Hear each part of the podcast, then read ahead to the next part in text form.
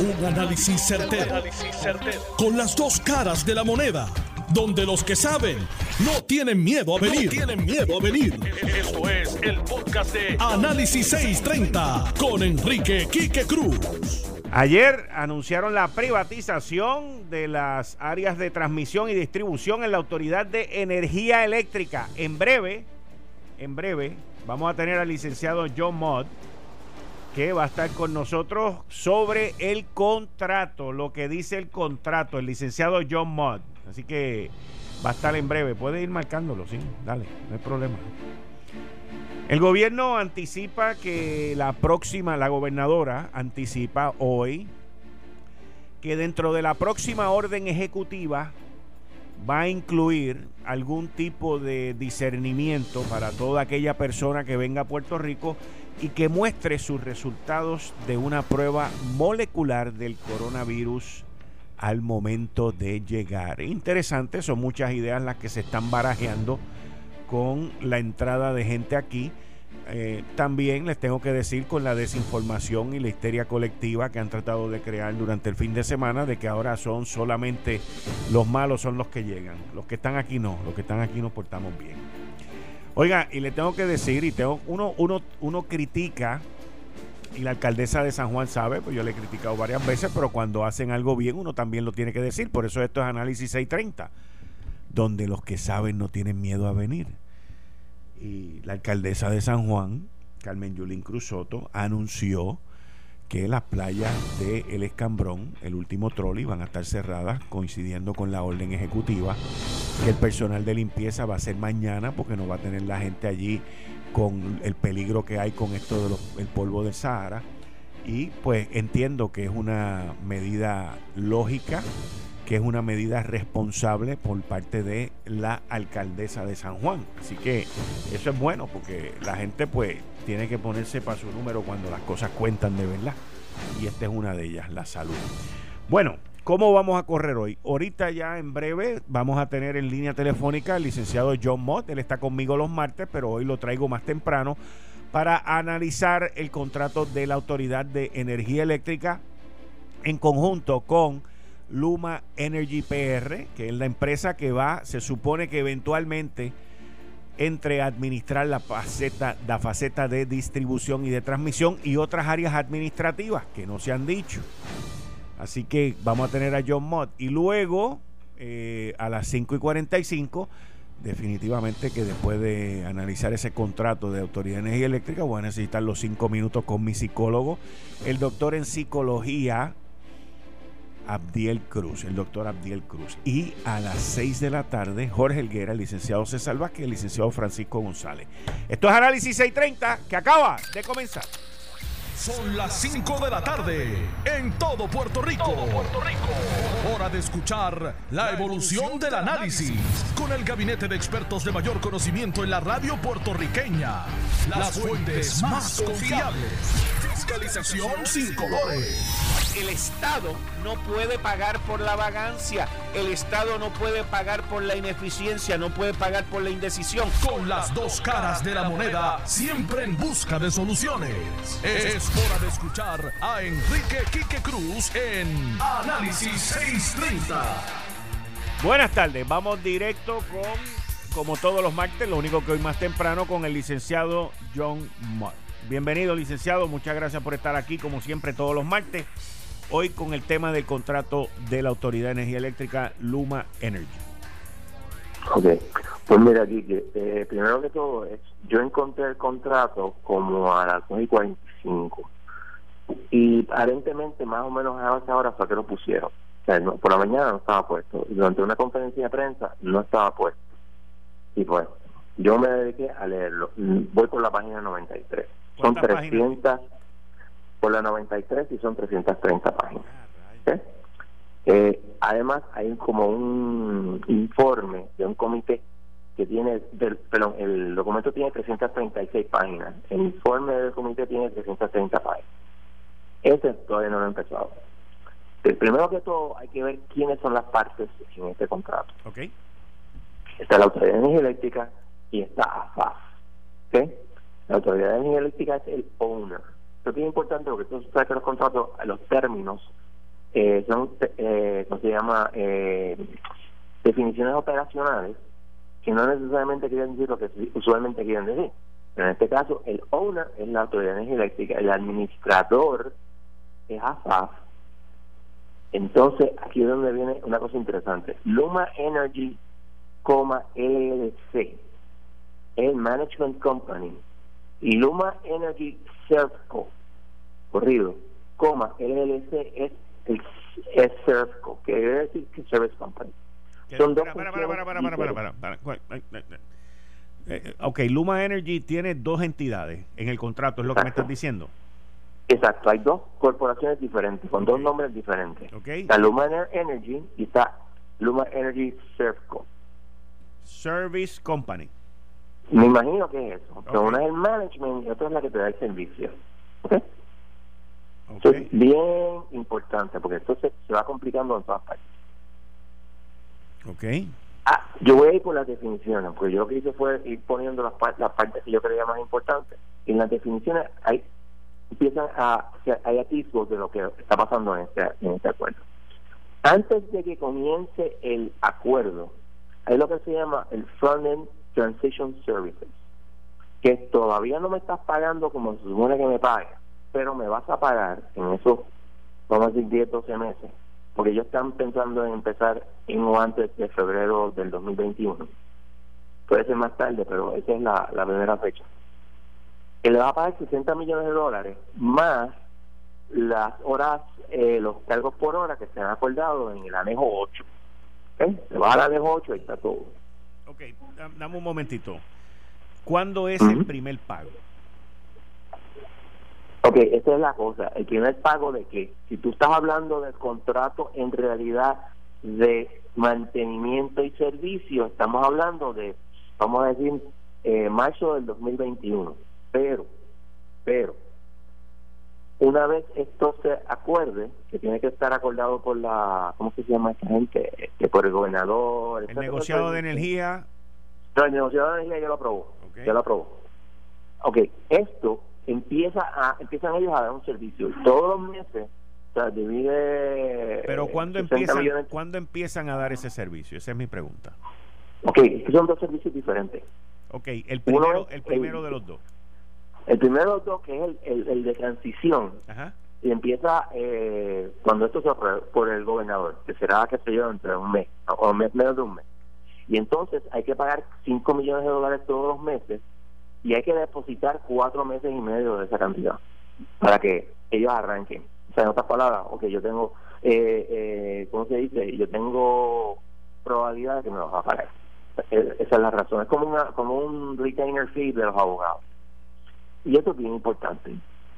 Eh, eh, primero se va a hacer eso y después empieza lo, los cargos y según el año 8 hay 16 años que se va a pagar, empezando con 70 millones y llega, llega un, el cuarto año a 105, y son 1.600.000 625 millones de dólares a través de los 16. ¿Ves? Es no es tanto porque en realidad el trabajo que van a hacer es mucho, pero está ahí. Eso, eso es una parte, eso es con una de las entidades, pero debo entender que hay otros pagos con otra entidad. No, hasta el momento que yo, página 93, es el, pago completo a esas, a esas dos entidades. Claro, eh, hay una cosa de, gastos, etcétera, que esos otros 20 pesos. Pero si, por ejemplo, ellos vienen y hacen un, ay Dios mío, un subcontrato, ellos tienen que pagar el subcontrato, no lo paga este la autoridad. Ok, y en términos de gastos, viajes, hoteles. Eso no está hasta el, vuelvo repito, hasta el momento. ¿Hasta dónde ha llegado? Okay. Está especificado, creo yo, de lo que he leído hasta el momento, que yo te estoy dando a ti estos chavos. Tú brega con eso.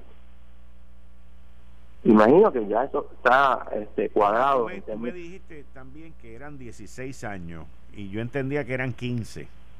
Bueno, lo que pasa es que si vas al anejo 8, yo tengo una tendencia a leer las cosas. Esa es una de mis psicosis, sabes. Y yo miro la tabla en el anejo 8, y la tabla tiene 16 años, no tiene 15, tiene 16 años.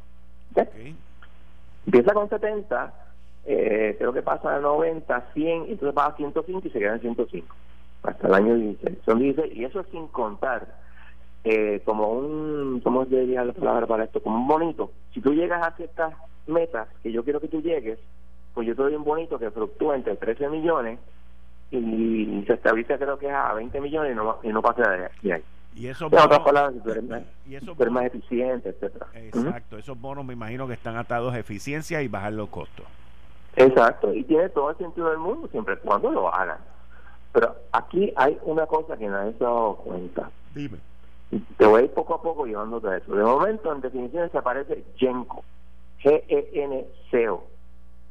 La decisión es una entidad que puede ser, eh, que el dueño puede ser directa o indirectamente la Autoridad de Energía Eléctrica o una afiliada de la autoridad, entiende el gobierno de Puerto Rico, que adquiere u obtiene el, la, y es el dueño del Legacy Generation Assets después de la reorganización de PREPA. ¿Qué es el Legacy Generation Assets? Pues todas las plantas de producción de energía y los contratos de generación de energía. Están indicando indirectamente, esto está a través de todas las 93 páginas que he leído, que PREPA va a dejar de existir. Van a ser otras entidades, no PREPA o por lo menos es lo que se está este, contemplando. ¿eh?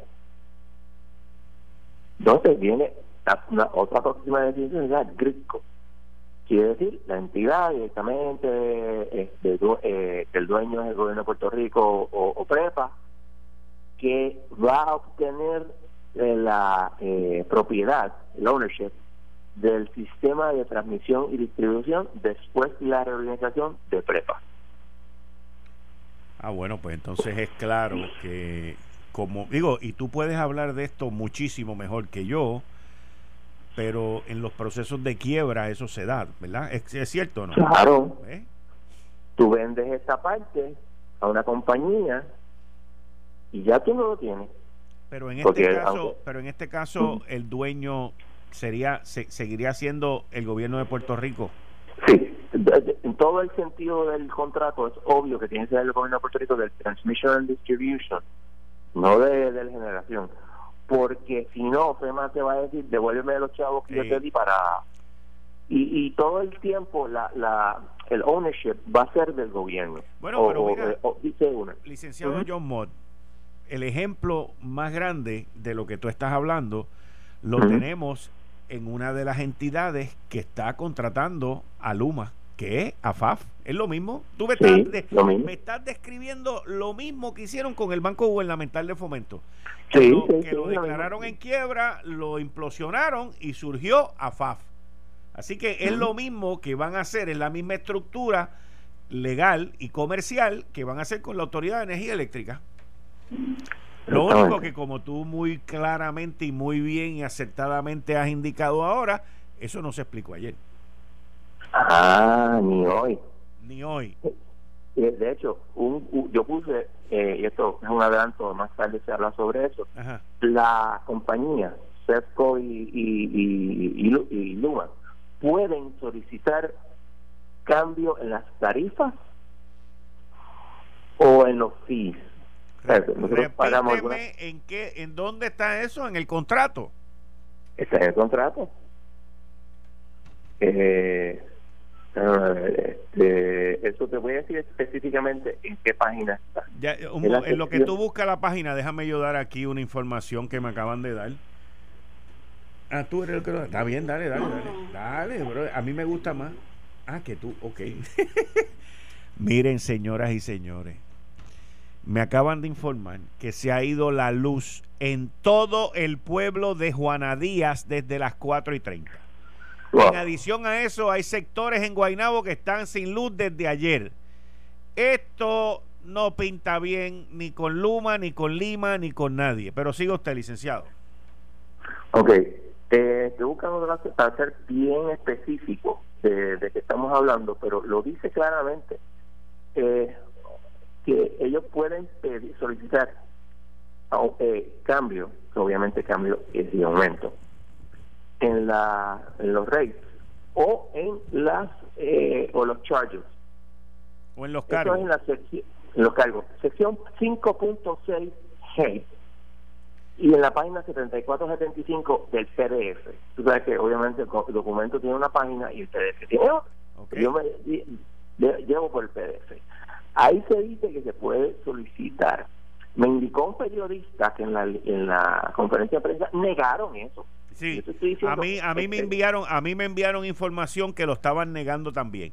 Te pregunto, ¿quiénes de las entidades que firman el contrato pueden pedir cambio en la en, lo que se cobra o en los o en los cargos en la factura?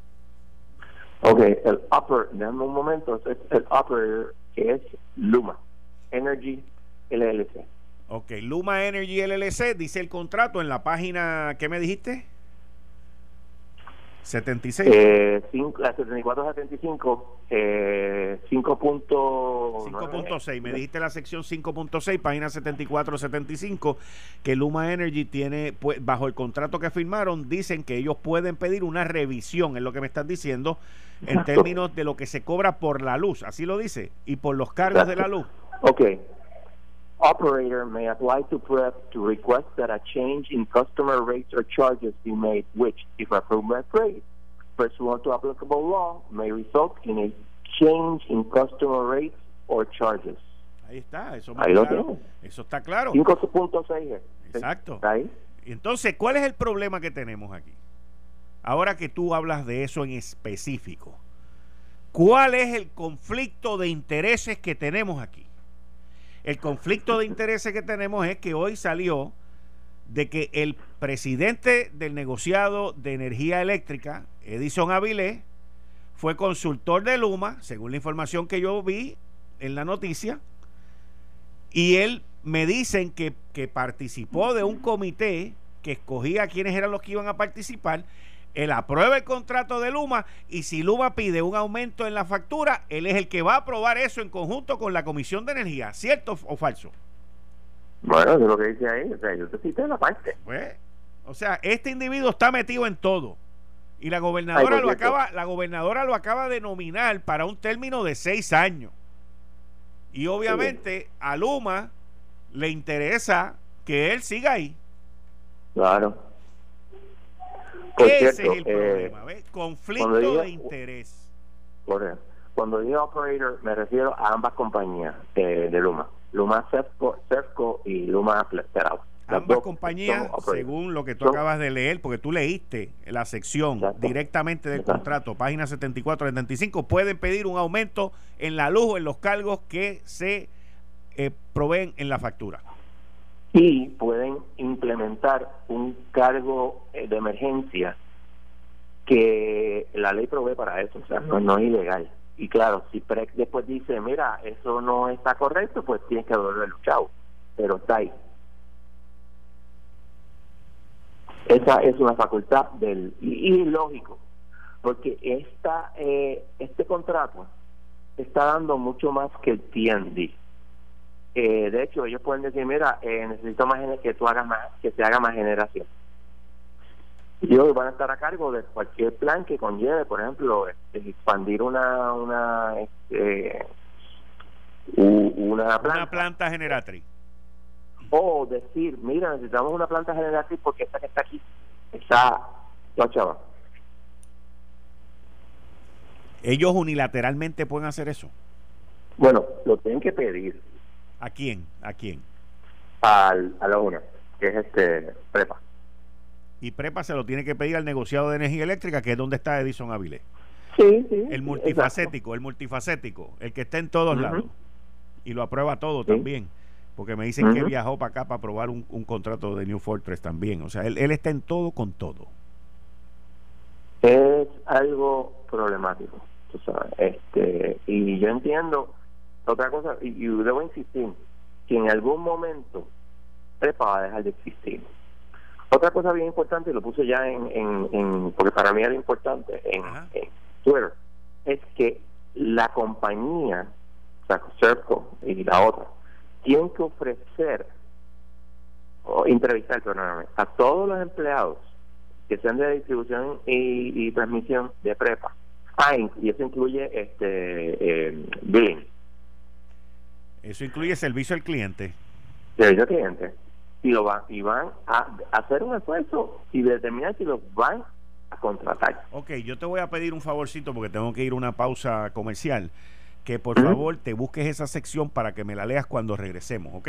No te me vayas. no, te me vayas no, te me vayas Aquí estamos con el licenciado John Mott, como todos los martes, esta vez lo traje más temprano para analizar el contrato firmado por el gobierno de Puerto Rico, AFAF, la Autoridad de Energía Eléctrica, con Luma y sus y sus compañías que están envueltas en esto, subsidiarias.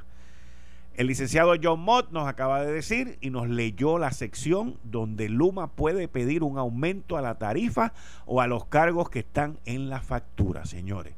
Y vamos a continuar ahora con John Mott con la parte que tiene que ver con la contratación de los empleados actuales. Todos van a ser entrevistados según lo que dice John Mott, leyéndolo directamente del contrato. Eh, estás escuchando el podcast de Noti1. Análisis 630 con Enrique Quique Cruz. 5 y 34 de la tarde de hoy, martes 23 de junio del 2020. Tú estás escuchando Análisis 630 yo soy Enrique Quique Cruz y estoy aquí de lunes a viernes de 5 a 7 y me escuchas en el área metro a través del 94.3 FM en tu radio. En línea telefónica estoy con el licenciado John Mott, que está conmigo todos los martes en Ley Promesa 630 y esta vez estamos analizando el contrato de la Autoridad de Energía Eléctrica y AFAF con Luma Energy y Surfco, que es la compañía que le va a dar servicio en las partes administrativas John, eh, eh, acabo, tengo aquí copia del service fee del anejo número 8, que comienza, como tú muy bien dijiste, con 70 millones de dólares y un bono, un incentivo de 13 millones.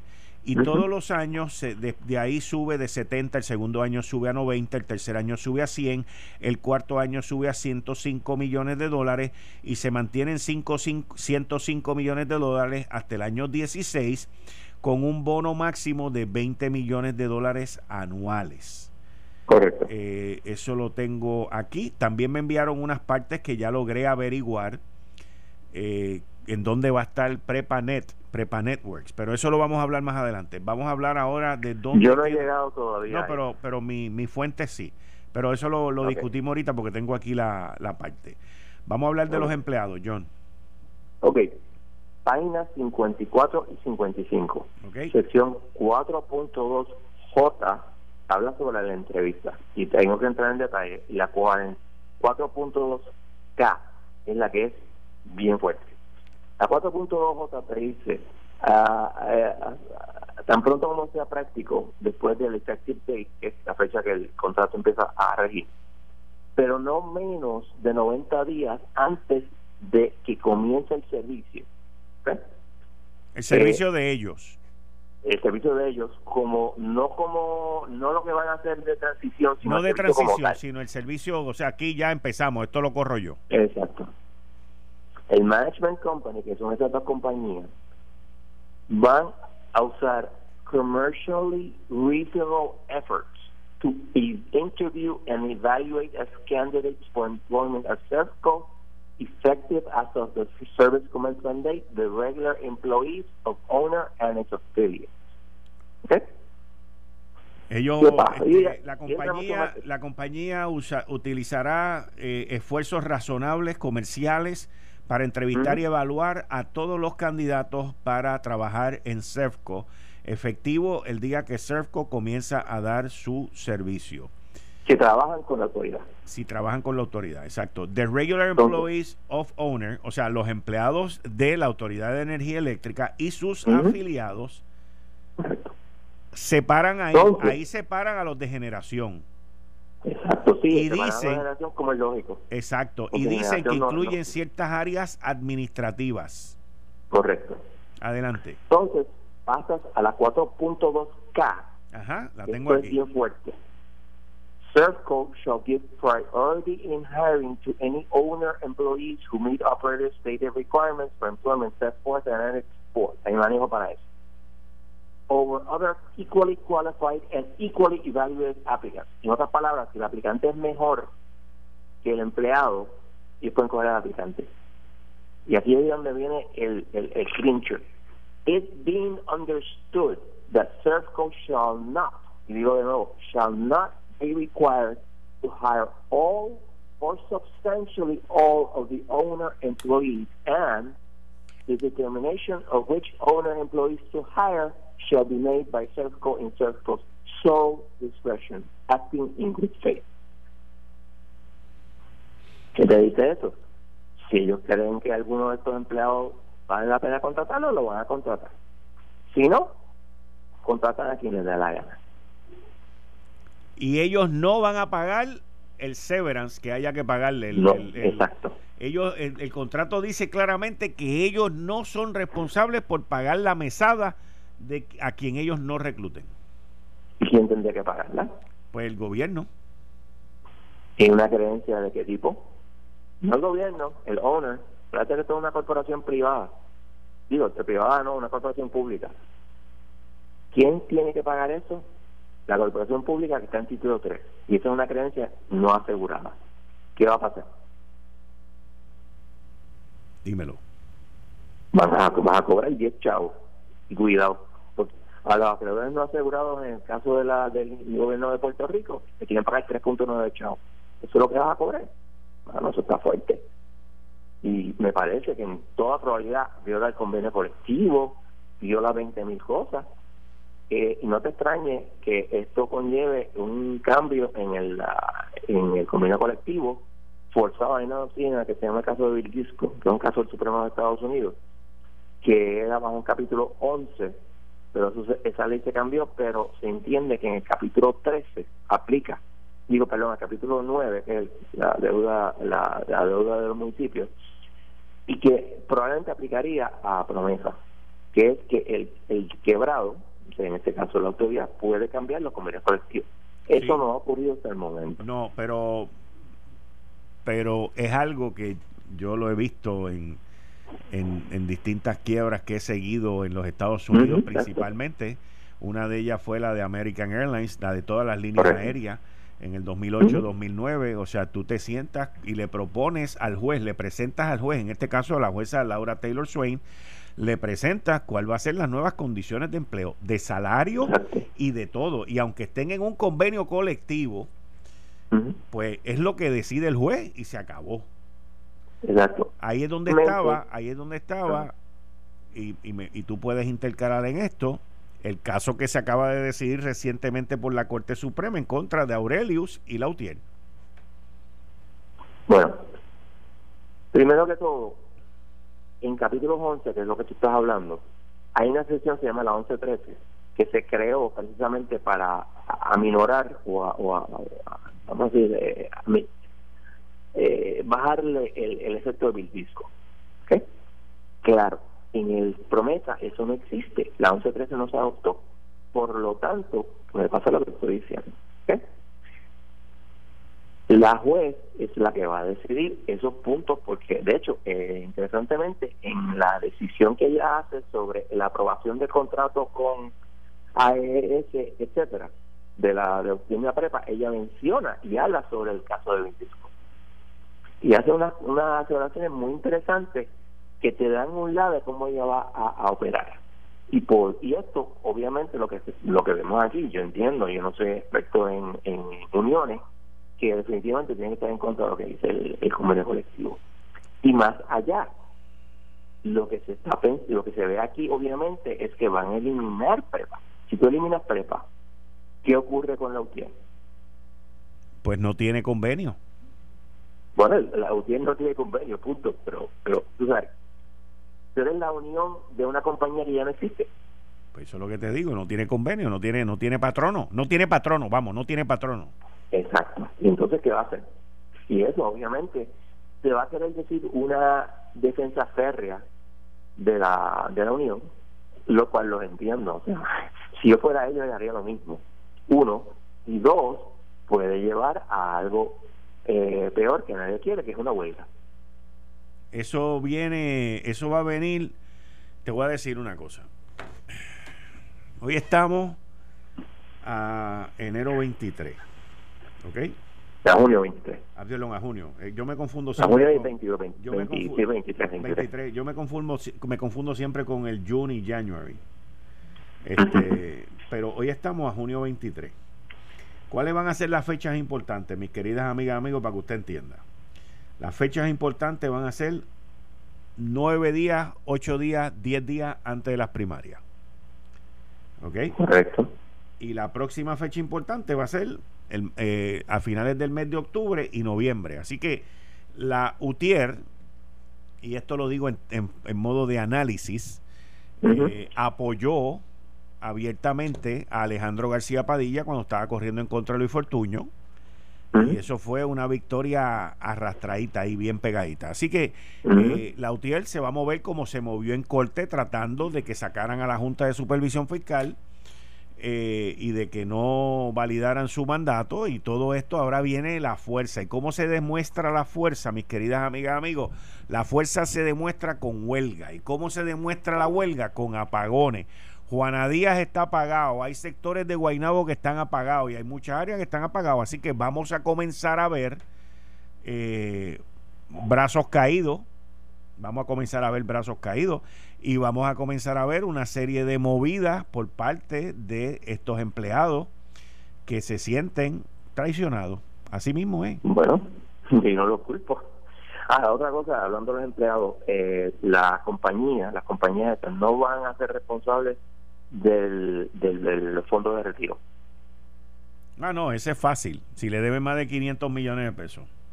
Y alguien tiene que pagar, digo, yo no estoy diciendo que van a pagar los 500 millones, lo dudo muchísimo, pero algo van a pagar.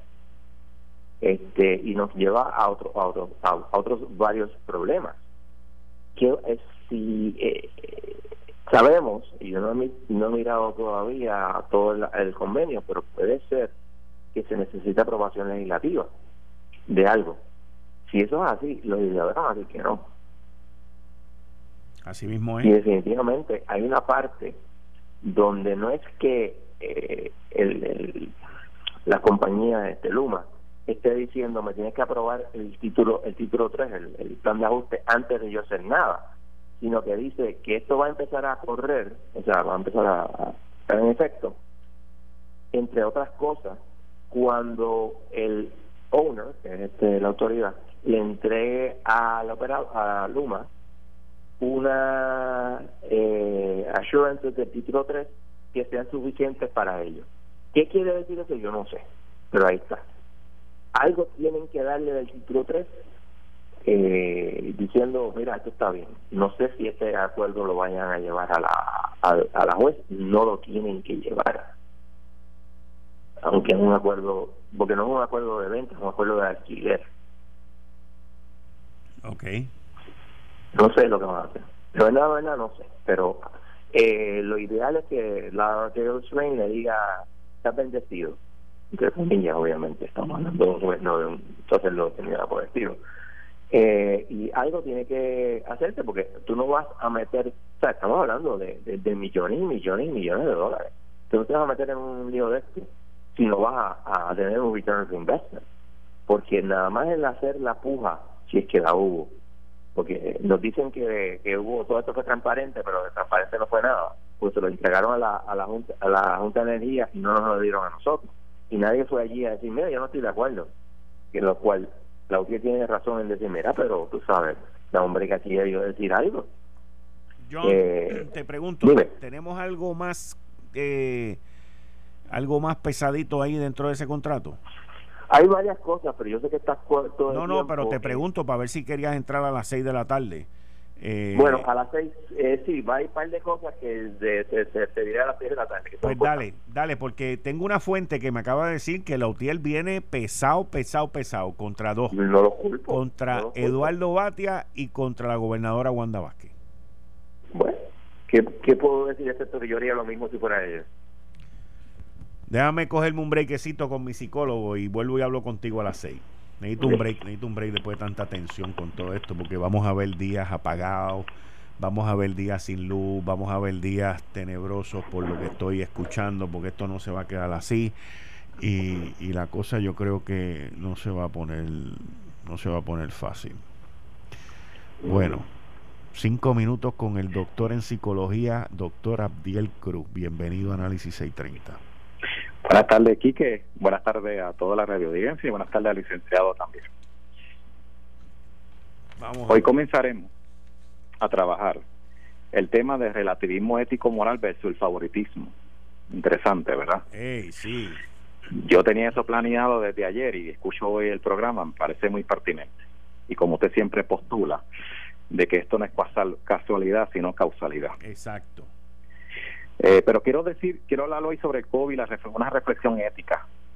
Eh, tengo que mencionar que el 2020 pasará para la historia como el año de la pandemia el coronavirus, los terremotos o temblores, y que han tenido un gran impacto en nuestra en nuestra realidad social, económica y salubrista, donde en muchas ocasiones la toma decisional y la seguridad como país y como pueblo y como gobierno hemos enfrentado consideraciones entre lo que es valor, lo que es ético y los derechos. Por consiguiente, hemos visto conflictos éticos. Es lamentable. Hay que aportar a una nueva visión de ética en los problemas actuales y principales de la sociedad. Yo creo que lo que se va a escoger en agosto y en noviembre trasciende a elementos que antes fanáticamente se cogía a los candidatos y candidatas. Yo creo que ahora debe trascender un elemento ético.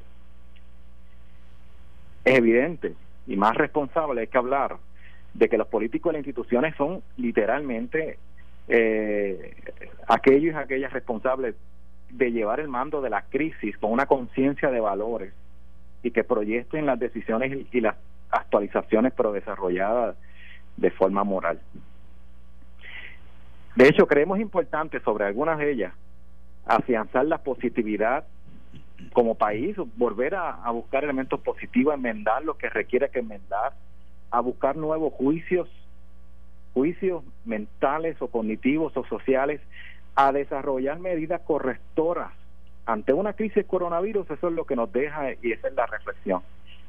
En este sentido, expresamos en primer lugar que nuestras reflexiones están realizadas y deberían estar realizadas por organizaciones y profesionales que evidencien muchas veces las desigualdades que se vive en términos sociales y sobre todo las cosas cómo se maneja verdad las necesidades de salud pública en estos días yo me hago unas preguntas eh, dentro del concepto de seguridad y salud, Quique, me hago esta pregunta. ¿Incluye la salud física o psicoafectiva o emocional o social espiritual de nuestro país?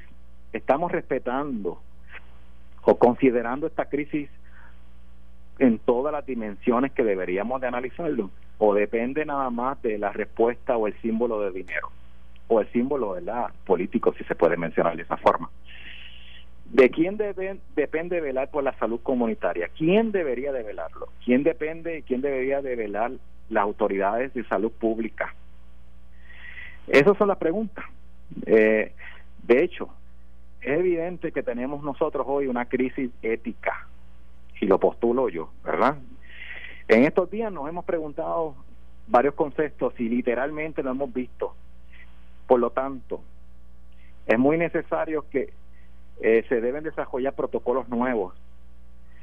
Note bien que lo que se escoge, o verdad, los recursos que muchas veces llegan a funcionar o desarrollarse o a escogerse dentro del desarrollo de la economía o la política, trasciende otros elementos, pero no necesariamente lo ético. Por eso es que hay que atender la diversidad. Y termino con eso. Todos somos iguales y todas somos iguales debemos considerar las consecuencias de las medidas de valorar las desigualdades y los prejuicios sociales. Y así confrontamos y afrontamos, debo decir, el bienestar social e individual de nuestra de nuestro Puerto Rico actual. Vamos ahora con la frase de hoy. La moral es la ciencia que enseña, no cómo hemos de ser felices, sino cómo hemos de llegar a ser dignos de esa felicidad. Y lo dijo Emmanuel Kant.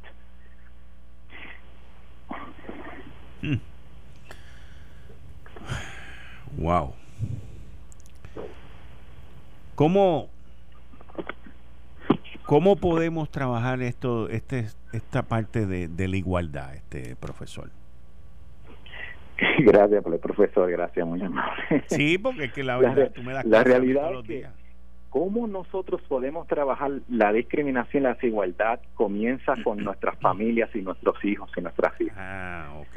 Comienza en el seno del hogar. Jamás la una universidad puede enseñar elementos básicos de discriminación porque eso debe comenzar en el seno, en el centro, en el sistema de familia. Ahí comenzamos.